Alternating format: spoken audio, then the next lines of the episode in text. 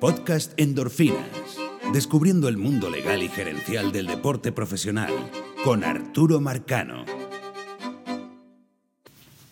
Y bienvenidos a una nueva dosis de endorfinas, eh, la primera del 2018. Y como habíamos eh, dicho en nuestro último podcast, eh, bueno, íbamos a tomar algunas semanas de vacaciones. Y bueno, fueron vacaciones y compromisos y corrimos el, el Goofy Challenge, que es un medio maratón, un día 13.1 millas el día sábado y 26.2 millas el día domingo, hacer un maratón completo el día siguiente. Y bueno, sobrevivimos. La verdad que eh, estuvo simpático el asunto, estaba, estaba bien entrenado, pero además, bueno, claro, siempre eh, ese tipo de distancias, dos días tan seguidos, no, no, no, es fácil. Pero me fue, creo que me fue mejor de lo que, de lo que esperaba. Eh, de hecho, terminé muy bien el, el, maratón, así que bueno, quizás el año que viene vamos a ver qué, qué, otra meta me pongo en ese sentido. Pero, pero bueno, aquí lo importante es que regresamos al podcast. Eh, vamos a empezar este año con, con el tema de los piratas de Pittsburgh, que es el tema de la cápsula. Pero paralelamente a eso, y eso, eso lo grabé el martes y salió el jueves, el miércoles salió un artículo de Jess muy interesante, muy interesante, que no vamos a comentar en esta semana, lo vamos a comentar la semana que viene, pero sí quería eh, resaltar, o, o, o, vamos, a, vamos a dejar a eso después de la cápsula, sobre algunos puntos de la, del artículo de Jess como... Eh, para hacerlo como una introducción a lo que vamos a hablar la semana que viene. Así que por, por, por, ahora vamos a, como siempre, bueno, estamos esperando la nueva temporada de La Lata de Maíz, un podcast muy interesante que recomiendo a todos, eh, de la mano de mi amigo Dani García y por supuesto la hora del béisbol japonés. Eh, ya en dos semanas empiezan los campos de entrenamiento en Japón y la nueva temporada. Así que si a ustedes les gusta el béisbol japonés y todo lo que está sucediendo por allá, no se pierda la hora del béisbol japonés, un podcast eh, bien completo sobre ese tema que debe estar regresando ya pronto también a, las redes sociales. Este, así que, bueno, vamos directamente con, el, con la cápsula eh, sobre los piratas de Pittsburgh, sobre los cambios que realizaron los piratas de Pittsburgh y luego, después de la cápsula, vamos a tocar algunos temas variados. Explorando el mundo legal y gerencial de las grandes ligas con Arturo Marcano. Cápsula de endorfina en el infield.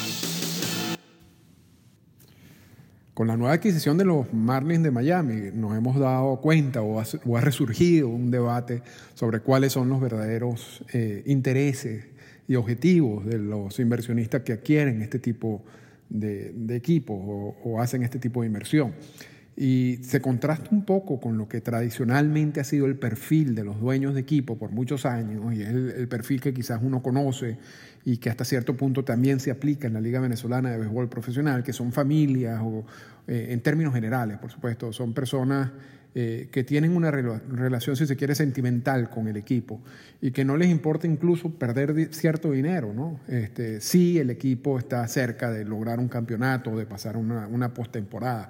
Yo creo que ese más o menos era el mismo perfil de las grandes ligas por muchísimo tiempo, pero ese perfil cambió y ha cambiado recientemente cuando son compañías y son inversionistas, eh, son fondos de inversiones quienes adquieren a los equipos de grandes ligas y entonces ponen como, como condición eh, de esa inversión el, hecho de que tienen que producir dinero, porque para eso están invirtiendo eh, esa cantidad en estos equipos. Y, entonces para producir dinero tú tienes que hacer un análisis de la nómina, de los ingresos, de los gastos, y, y, y, se quita un poco la parte romántica, ¿no? Y la parte, eh, el contacto emocional que tenían esos dueños de equipos con, con, con la divisa. Eh, y eso se notó claramente en el caso de, de, Miami. Y hemos visto como Derek Jeter como cabeza, como, eh, como el líder de, de, ese grupo de inversionistas, aun, no, aun, cuando no fue el que puso más dinero, pero es la cara pues, del, del, del grupo de inversionistas, está tratando de explicar sus objetivos y está tratando de ponerlo como un plan parecido al de los eh, Astros de Houston y otros equipos. Eso no es un plan original de, de Jeter de Miami ni de los Astros tampoco. Eh, y, y, ver cómo eso a la larga va a resultar mejor. pero al mismo tiempo han surgido otra cantidad de documentos explicando la necesidad de bajar las nóminas eh, para así generar cierto dinero y ese dinero sea redistribuido entre, entre el fondo de inversión. Y, esto sorprende a muchos y a otros no tanto. Realmente eso, eso es parte de todo este negocio. Lo que sí es interesante, y porque ya el caso de Miami lo hemos hablado varias veces, es lo que está pasando esta semana con el equipo de los Piratas de Pittsburgh. Los Piratas salen de dos de sus piezas principales, Garrett Cole, el lanzador, y Andrew McCutcheon, el, jardinero. Piezas que no solamente eran los líderes de los equipos, la cara de los equipos, eh, sus, mejores jugadores, pero también que eran piezas que todavía no implicaban un compromiso económico muy grande en ellos. De hecho, McCutcheon está en su último año de contrato y va a ganar 14 millones de dólares, que no es una cifra muy elevada en términos de hoy en día para los equipos de grandes ligas y Cole está todavía bajo control, o sea, eh, eh, es elegible el arbitraje salarial del año que viene, aun cuando va a recibir un promedio, un sueldo de aproximadamente 6 millones de dólares. O sea, esta, salida de estos jugadores no fue un, no, no, es debido a, a salir de contrato como el de Stanton, por ejemplo, el de Giancarlo Stanton. Sin embargo, ¿por qué Pittsburgh hace esto? Y, esa es una, una, pregunta, porque están en proceso de reconstrucción, ahora otro proceso de reconstrucción. Y lo, que llama la atención del caso de Pittsburgh es que los piratas ya han estado involucrados en un caso muy polémico de hace aproximadamente unos 10, 15 años con la creación de la política de, distribución de ganancias o las primeras versiones de la política de redistribución de ganancias incluían el convenio laboral. Y, y, en términos sencillos, lo que busca esta política es darle oportunidades a equipos que están en mercados pequeños de competir con equipos que están en mercados grandes. Es decir, los equipos que están ubicados en, en mercados grandes y que generan mucho más dinero, eh, eh, asignan parte de esos ingresos a un fondo. Y ese fondo luego es redistribuido entre equipos que están ubicados en mercados pequeños. Eh, una especie de, sistema socialista, si se quiere. Eh, el problema es que las primeras versiones de esta política de redistribución de ganancias o de ingresos no especificaban exactamente a qué tenía, o sea, si un equipo recibe esta ayuda, como por ejemplo los piratas en ese momento, en qué podían usar ese dinero, ese dinero que reciben de este fondo de redistribución de ganancias. Y resulta que no hay ninguna obligación de usarlo en la nómina. O sea, no hay, no hay si tú recibes 20, 30, 40 millones de dólares, eso no quiere decir que tú vas a gastar 40 millones de dólares en agentes libres. Realmente lo, que habla la política es que tú tienes que hacer esa inversión para, para tener un mejor equipo. Pero eso podría ser, este, por ejemplo, eh, contratar peloteros internacionales, eh, podría ser mejorar el estadio, podría ser eh, contratar gente en, el área gerencial que ayude a un mejor análisis del equipo. O sea, hay, hay, mil interpretaciones de cómo puedes tú utilizar ese dinero que viene de este fondo de redistribución de ganancias. Y los piratas de Pittsburgh recibían esta cantidad de dinero y, y, siempre estaban de último. De hecho, pasaron mucho tiempo sin ni siquiera jugar para 500. Y, y allí empezó una crítica sobre el programa de redistribución de ganancias, sobre esta política. Y resulta que, y esto está en estudios, en varios estudios universitarios, el caso de los piratas de Pittsburgh, porque era muy particular, en, donde se explicaba que hasta cierto punto, gerencialmente, el equipo de los piratas ganaba más dinero, o sea, producía más dinero a sus dueños al perder que, al ganar.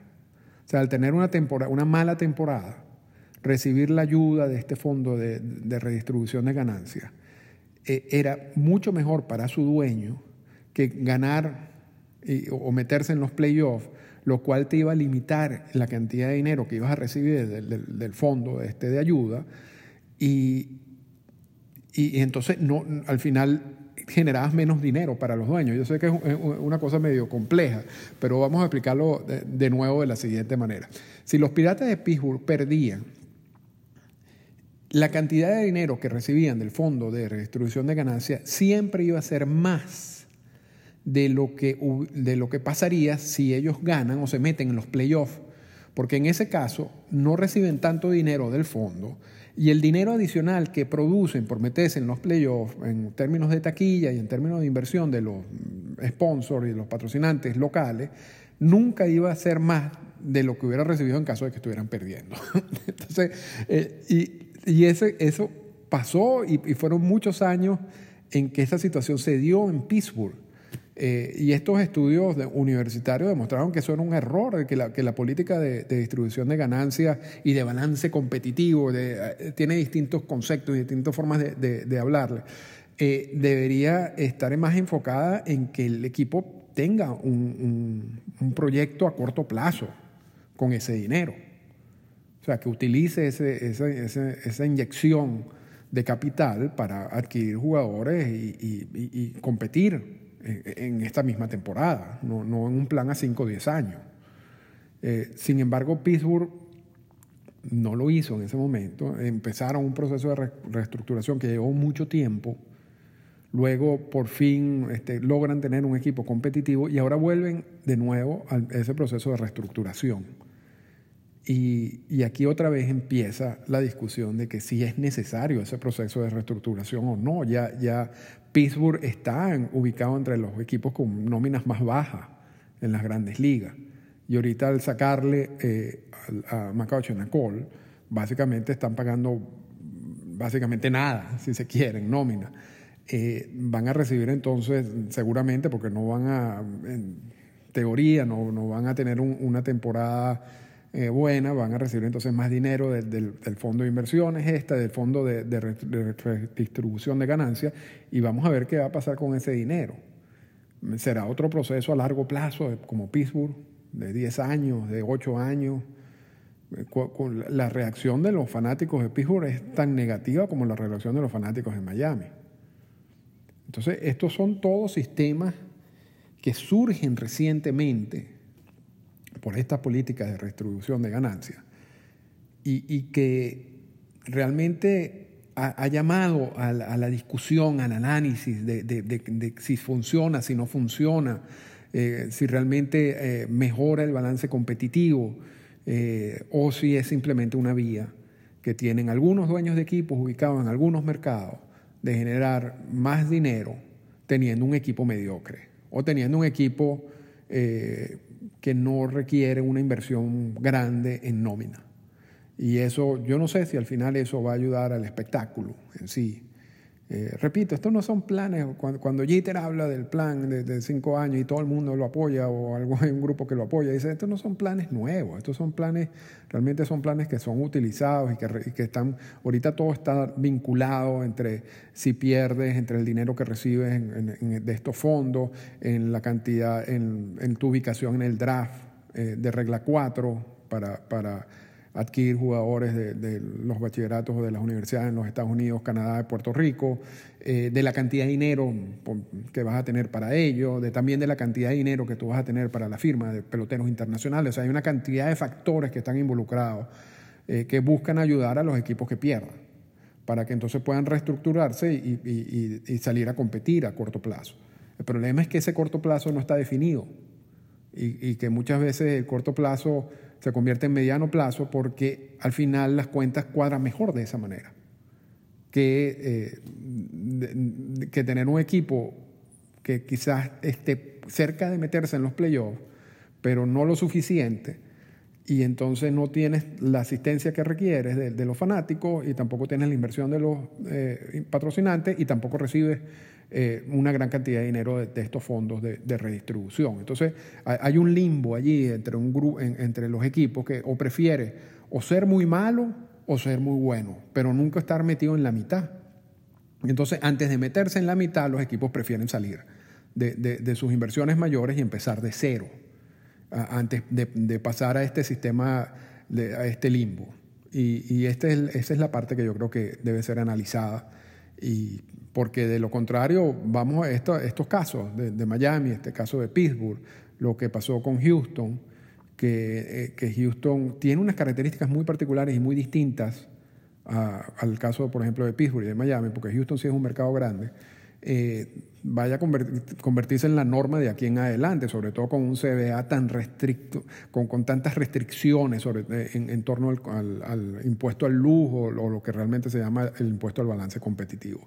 Pero son aspectos que queríamos destacar en nuestra primera, ah, en nuestra primera cápsula del, del 2018 y espero que les hayan disfrutado. Comentarios finales.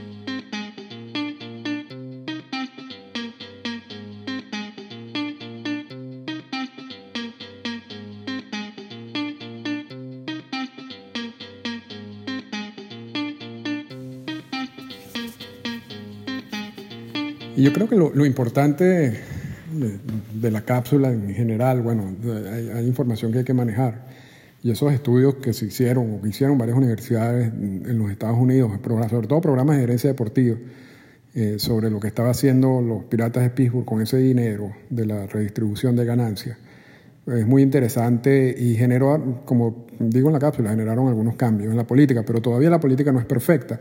Y yo creo que la, la parte a destacar de la cápsula y del tema en general es que eh, hoy en día, y lo decimos en la cápsula, hoy en día eh, o, quieres ser el mejor equipo, o sea, quieres tener un equipo con posibilidades de pasar a la postemporada y para la cual eso quizás necesita una inversión adicional, o quieres ser el peor equipo. Lo peor, o sea, la situación herencialmente más eh, menos recomendable es estar como en, la mitad de la tabla. Porque, y lo, decíamos en la cápsula, pero lo quiero repetir porque es importante, eh, tú en la mitad de la tabla no vas a generar el dinero en la asistencia ni en la, ni la, ni la atención de los patrocinantes, eh, porque no tienes vida, básicamente, no vas a poder pasar la postemporada. Entonces, no vas, a, no vas a generar ese ingreso extra que sí generan aquellos equipos que pasan a la postemporada o que están peleando hasta el final por pasar a la postemporada o tienen algún chance de pasar a la postemporada. Los equipos que están en los últimos lugares, que no ganan nada, van a salir beneficiados por una mejor ubicación en el draft de la regla 4, que eso también le va a dar una posibilidad de más dinero para firmar jugadores en el draft de la regla 4 y además van a tener más dinero para la firma de jugadores internacionales y además dependiendo de los mercados, van a generar más dinero en las políticas de redistribución de ganancias. Entonces, por un lado se beneficia tener un, equipo competitivo este, por el dinero extra que genera. Por otro lado, te beneficia también tener un equipo muy malo porque te permite crear las bases con la firma de, nuevos jugadores y con la inyección de, dinero que no hubiera entrado de otra manera eh, para un futuro cercano, se supone. Ese, es el, planteamiento de la política en general. Eh, ¿Cuál es la definición de ese futuro cercano? Es lo que uno no sabe. Y muchas veces las gerencias de los equipos, eh, hay algunas veces que estos planes han funcionado, tenemos el caso de Houston, tenemos un poco el caso de, los cachorros de Chicago, tiene ciertas ciertas similitudes. Eh, hay otros casos como el mismo Pittsburgh, en donde sufres de alto y bajo y los bajos son mucho más prolongados.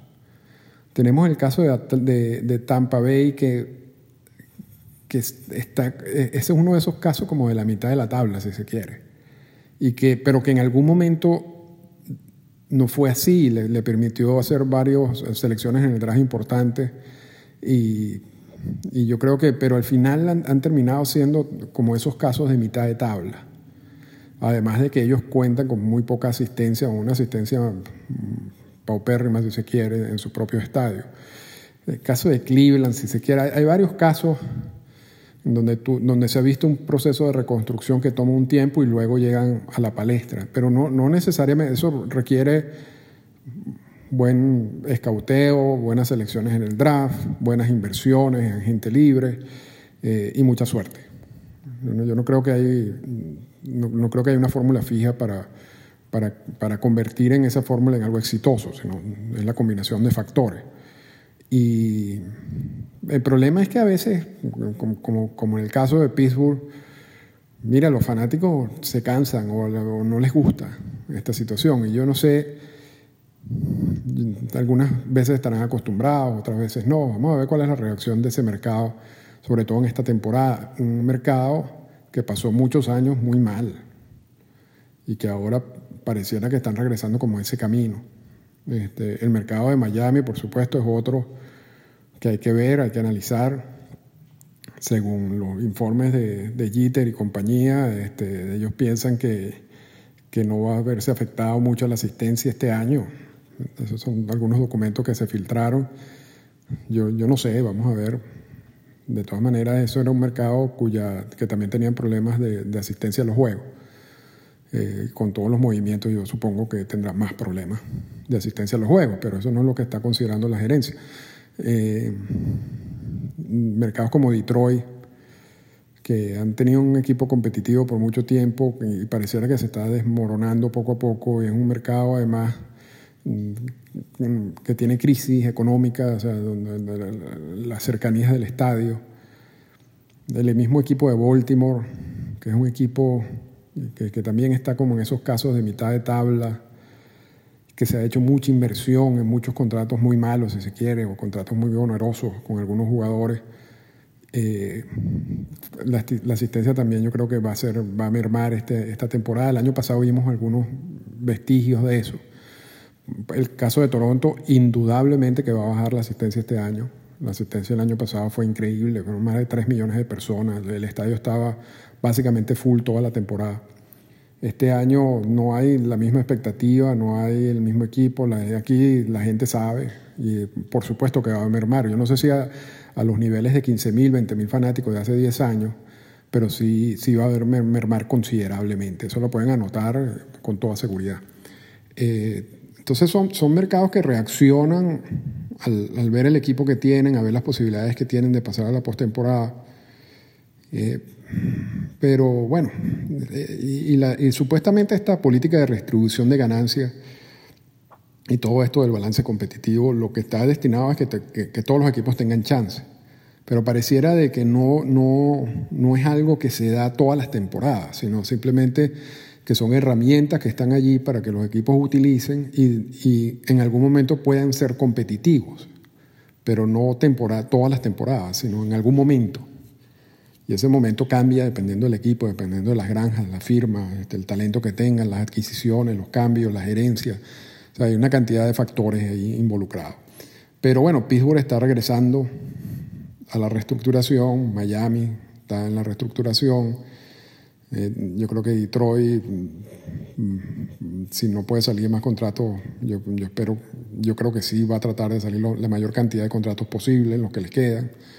Eh, los Medias Blancas de Chicago estaban, estaban en pleno proceso de reestructuración también. Yo creo, que, yo creo que Toronto en algún momento también se va a ir por esa vía. Y, son procesos que pueden durar tiempo. Yo creo que el, el, mejor ejemplo, que yo no sé si lo hicieron planificado o no, fueron los Yankees de Nueva York que, que se permitieron reestructurar mientras mantenían cierto éxito con el equipo. Y yo creo que los Medias Rojas de Boston también, porque hay una inyección de cantidad de jugadores jóvenes, pero también ha habido muchas filas, firmas malas. Pero en definitiva, bueno, son los jugadores, los equipos con más cantidad de recursos pueden tomar algunos riesgos adicionales y pueden hacer unas inversiones adicionales que no pueden hacerlo los Piratas de Pittsburgh, el equipo de Miami eh, y otros equipos en mercado, el equipo de Tampa, Cleveland, eh, equipos en mercado más pequeños. Mm, pero bueno, eso, es toda la política y queríamos destacar eso, queríamos destacar esos movimientos de los piratas de Pittsburgh. Y mientras analizábamos ese caso, apareció la, la columna de Jess Passan que mencionamos en la introducción, y de lo cual solamente voy a pedirles que revisen, porque Jess Passan eh, usa, usa, el término colusión, collusion en inglés, que es como una conspiración que es un término legal y consiste en que cuando dos, por lo menos en este caso, dos o más equipos se ponen de acuerdo para no firmar agentes libres y tienen un plan específico para no firmar agentes libres. Eso es contrario a la ley, a la ley laboral y es sujeto a sanciones severas. ¿Okay? Vamos a hablar de eso la semana que viene, pero para, para que se entienda mejor, les recomiendo que en el ciclo de comisionado Busquen el, capítulo sobre Peter Ueroff. ¿okay? En, el, el, capítulo sobre Peter Uberoff, nosotros hablamos de colusión, de collusion, eh, porque eso fue uno de los aspectos principales de, de, del, del periodo de Peter Uberoff. Y allí comentamos un poco las definiciones y usted, de algunos términos. Entonces, como base para la semana que viene es bueno revisar ese podcast sobre, de Peter Uberoff y, y el tema de la colusión. Para así entonces pasar a analizar ese gran, a mí me parece un gran artículo de Jess. Yo sé que hay gente que no está de acuerdo, pero yo creo que Passan destaca muchos puntos interesantes, muchos puntos interesantes, y que tienen que ver con el convenio laboral, que tiene que ver con la forma como se negoció el convenio laboral, que tiene que ver con las trabas que existen en el convenio laboral para la inversión en salarios, que tiene que ver con la cantidad de dinero que están generando los equipos y la liga, y, cómo ese dinero no necesariamente se está reinvirtiendo en salarios o en jugadores. Eh, habla de los topes duros, habla de la posibilidad de tener eh, topes en general en las grandes ligas, que eso implica un piso también. So, en fin, es, un artículo que tiene una cantidad de, de, de temas y de conceptos que vale la pena destacar con calma. Y eso lo vamos a hacer la semana que viene. Así que bueno, muchísimas gracias por por volver a estar aquí en el podcast. Les agradezco eh, toda la audiencia, la cantidad de personas en distintos países del mundo que han eh, bajado y que han escuchado estos podcasts. Y bueno, este, este, es el primero del año y vamos a, a continuar con esta labor. Así que muchas gracias y hasta la semana que viene.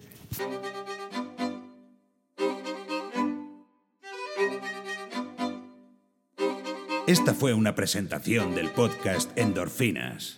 Para comunicarse con nosotros, escríbanos a las siguientes cuentas en Twitter. Arroba Arturo Marcano y arroba Endorfinas Radio.